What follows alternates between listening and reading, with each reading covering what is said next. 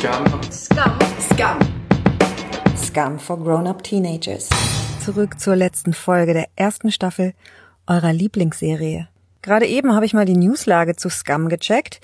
Ähm, seitdem die vierte Staffel vorbei ist, ist ja nun schon ein bisschen Zeit äh, ins Land gezogen und ich wollte wissen, ob noch irgendwas Newsiges passiert und tatsächlich ganz aktuell, ein paar Minuten alt war sie, diese Nachricht. Und ich konnte sie trotzdem meine Französischkenntnisse wirklich maximal positiv ausgedrückt passabel sind, ähm, doch entschlüsseln. Es wird wohl eine französische Version von Scum geben. Im letzten Dezember gab es bereits eine Ankündigung, dass natürlich die Amis ein Remake vorhaben, nämlich unter dem American Idol-Macher Simon Fuller. Das war irgendwie die eine große Remake-News. Jetzt ziehen die Franzosen nach und bei denen kann ich es mir sogar zumindest noch einigermaßen vorstellen, dass das authentisch in das französische Kultursystem übersetzt werden könnte. Ähm, natürlich bin ich da auch gleich wieder sentimental äh, in der Vergangenheit unterwegs, wenn ich an La Boom denke. Aber ein amerikanisches Scam beziehungsweise Shame, wir werden es irgendwann sehen, befürchte ich.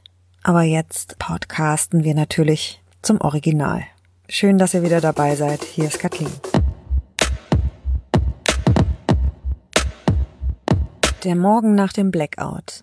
Am nächsten Morgen fühlt es sich eigentlich sogar so an, dass das Band zwischen den Freundinnen noch enger ist als sonst. Während Nora Pfannkuchen brät, erzählt Eva ihren Freundinnen von ihren Eltern und ihrer ziemlich verkackten Familiensituation. Und dann kommt Wilde um die Ecke. Verschüchtert ist sie, beschämt, immer noch ziemlich K.O. von dem Absturz letzte Nacht. Und alle sind kurz still. Dann sagen sie, es gibt Frühstück und setzen sich zum Essen zusammen, als seien sie eine Familie. Nur Wilde ist das alles unheimlich. Sie scheint sich an nichts zu erinnern. Aber die Mädels beruhigen sie, spielen alles runter, als wäre nichts Dramatisches passiert, doch ihr schwant was und sie guckt in die Runde und sagt Danke. Im nächsten Moment ist klar, sie ist zurück. Der Mädelsbiss ist wieder komplett. Nur eins wäre da noch. Wilde sagt, sie ist schwanger. Und auch wenn es echt verdammt ernst ist und nicht lustig, wenn Teenager schwanger werden, so ist doch das Bild dieser Interaktion so lustig. Nora fragt, bist du sicher? Und Wilde steht ohne ein Wort zu sagen auf, kommt zurück und legt ihren Schwangerschaftsteststick mit zwei rosa Strichen zwischen Erdbeermarmelade und Orangensaft auf die gepunktete Tischdecke. Alle vier stecken ihre Köpfe über dem Test zusammen, Teenager entsetzen. Aber gefolgt vom Pragmatismus, dass wohl wieder ein Besuch bei Schulärztin Skrülle angesagt ist. Und dann ist wieder Schule.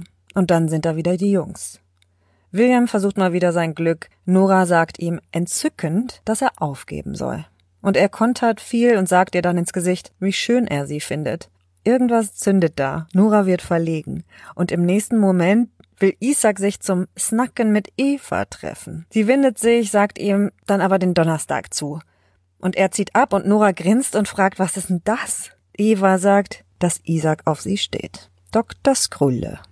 Ich pries sie bereits, diese zynisch derbe, herzliche Schulärztin, die einzige Erwachsene wohlbemerkt, die bis auf Evas Mutter überhaupt in der Serie jemals gezeigt wurde bisher.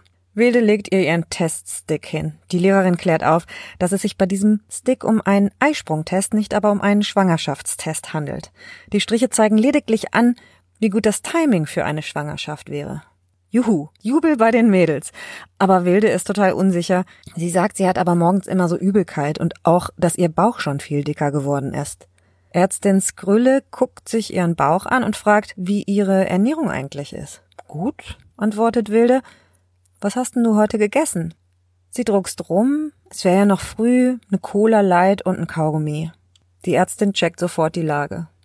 Nach dem Arzttermin gibt es so einen Moment, in dem Nora Wilde zur Rede stellt. Sie sind da gerade allein und Nora spricht es nicht direkt aus, aber sie sagt, du musst damit aufhören, Wilde.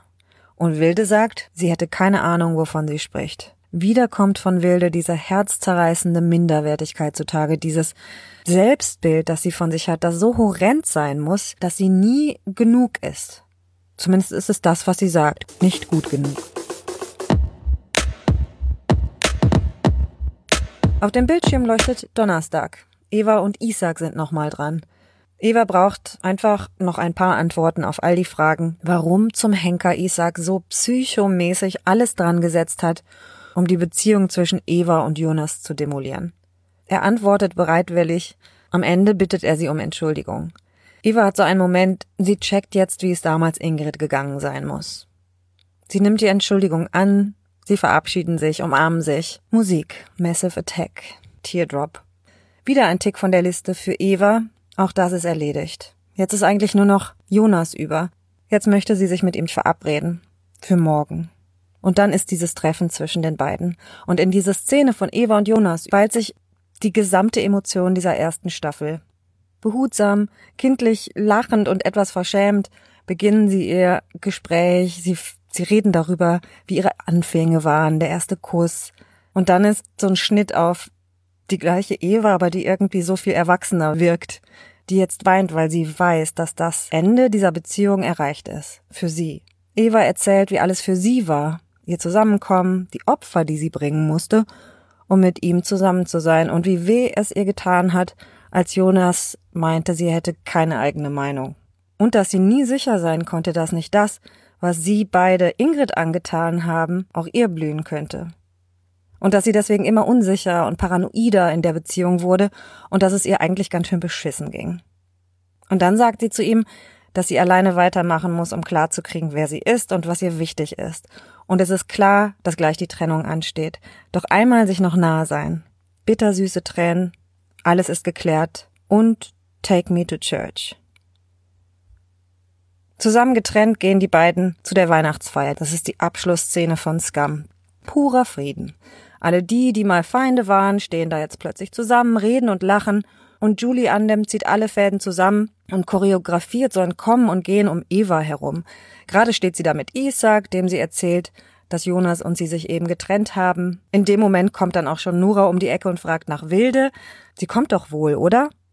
Und dann fragt sie, ob jemand mal ein Telefon hat. Evas Handy ist platt, aber Isaac gibt ihr seins.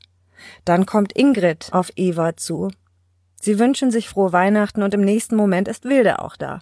Und gerade umarmt sie Eva, als William hinter ihr steht und sie anspricht. Er sagt, erinnerst du dich, als ich sagte, du wärst nicht gut genug? Wer sowas behauptet, ist ein Arschloch. Mich inbegriffen. Sie guckt ihn mit offenem Mund an und sagt, okay. Dann ist er weg und sie rennt rüber zu Chris und Sana und dann ist Nora auch wieder zurück. Sie tuschelt Eva so zögerlich zu, dass, dass sie glaubt, dass Isaac und das mit seinen Gefühlen vielleicht doch nicht Eva galt.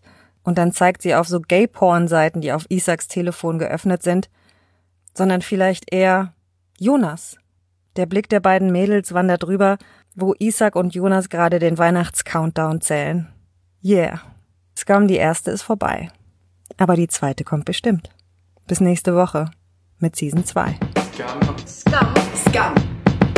Scum for grown-up teenagers.